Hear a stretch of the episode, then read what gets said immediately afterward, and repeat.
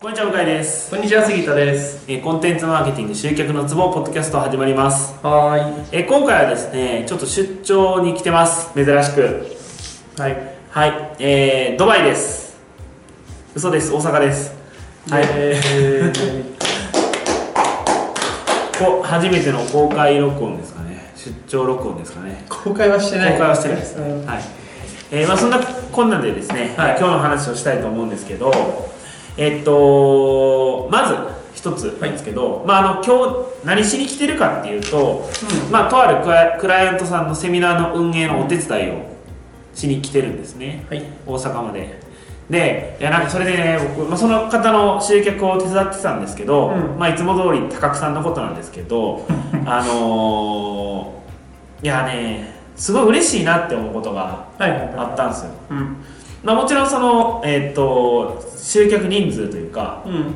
に至ったとかはもちろん嬉しいんですけど、うん。まあ、それ以上にねあのーなんていうかな参加してくれる方たちがもう変な話ですけど、えーまあ、内容はねもちろん確認されしていただいた上でもうパンって申し込んでくくださるみたいな。はい。はい。はいで今回なんかはですねその東京からわざわざ大阪までいらっしゃってくださってる方とかいるんですよ。うん。スーツケースの人多かったしね。あ本当ですか？多かった多かった。そう多分東京以外見たと思う、東京以外もいらっしゃいましたね、うん。でだからなんつうかなあのでもうそういう人たちでもすごい何回もリピートしてくださってるんですよね。うん。だからあのメルマガとかメールとかで普通に配信するだけで申し込んでくださったりとかでそれはまあもちろん商品がいいとかのもありますけどなんていうかな、まあ、既存のお客さんってやっぱり僕そういう意味ですごい大事にせんとダメだと思うんですよ、あのーダイレクトレスポンスマーケティングって割とあのなんていうかなまあリスト、えーオファークリエイティブみたいなあのー勢いだけでとか、うん。あとはこうドーンってこうプロモーションを走らせてその、えーコンバージョンレート、うん CVR がどれぐらいかみたいな。そういうのばっかとか全あとは全体の売り上げがいくらだったとか。そういうのばっかこう言われますけどでもそこの先には本来はお客さんっていうか人がいてうん。でその人たちが買うかどうか、まあ、例えばセミナーだと参加するかどうかを、えー検討された上で申し込んでいただいてるわけですよね。うんだからそういう人たちをですね僕すごい大事にした方がいいと思うんですよね。だから結構みんなあの展示会とかでねリスト取るじゃないですか。うん結構みんないい加減に扱ってません？うん。そうだね。なんかとりあえずこうなんて言えばいいかな。ただメールを配信するだけみたいな。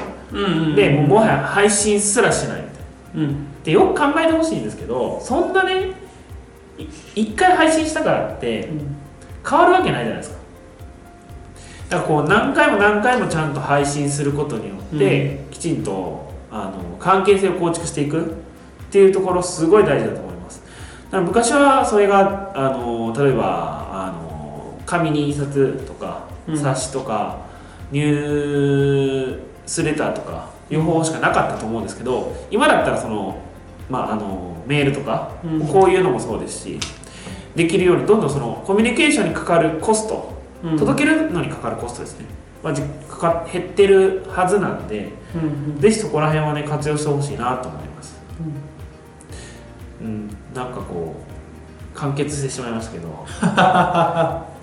大丈夫ですかね？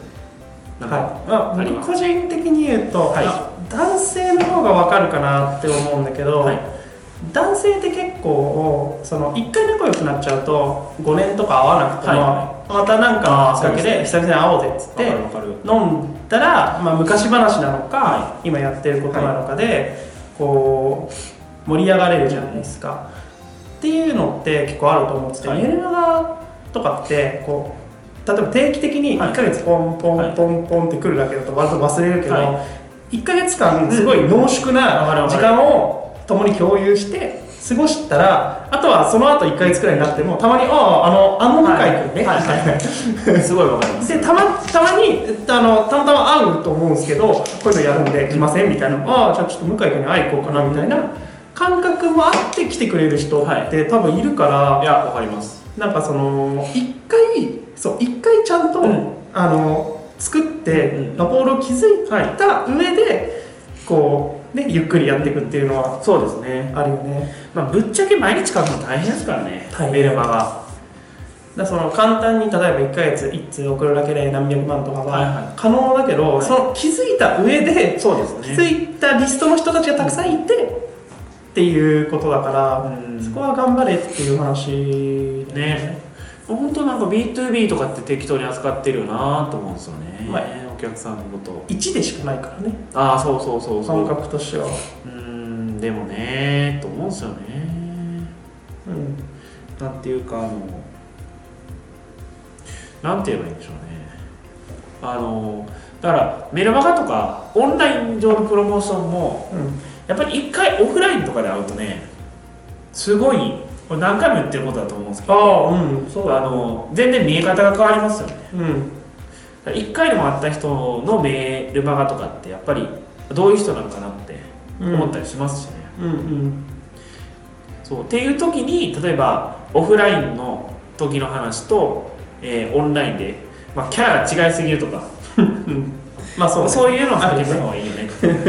それがあるだね、あとあの杉田の名前で出してるけど向井君が杉田の名前で勝手に出してくれてるから話が合わないあー合わないお客さんと、あれ感動しましたよって言って、はい。何それってはい。本人が言っちゃう、ありそう。まあ結構あるからあります。ねはい。そうですね、まあ、そこら辺注意点はありますけど、まあ、いずれにしてもやっぱりその既存のお客さん特にまあ一部はこちらに振り向いてくれてるお客さん、まあ、見込み客だとしてもですけどきちんとそのフォローちゃんとケアしていくっていうのはすごい大事だと思います、まあそれは本当この今回既存のお客さんとの関係性っていうのを見てすごい思いますね私は。ぜひそういうのもあのあなたの会社でも使ってもらえればなと思います。では本日は以上となります。ではありがとうございました。ありがとうございました。本日の内容はいかがでしたか？今すぐリンクをクリックしてあなたの課題を解決するコンテンツマーケティングのヒントを無料で手にしてください。お待ちしております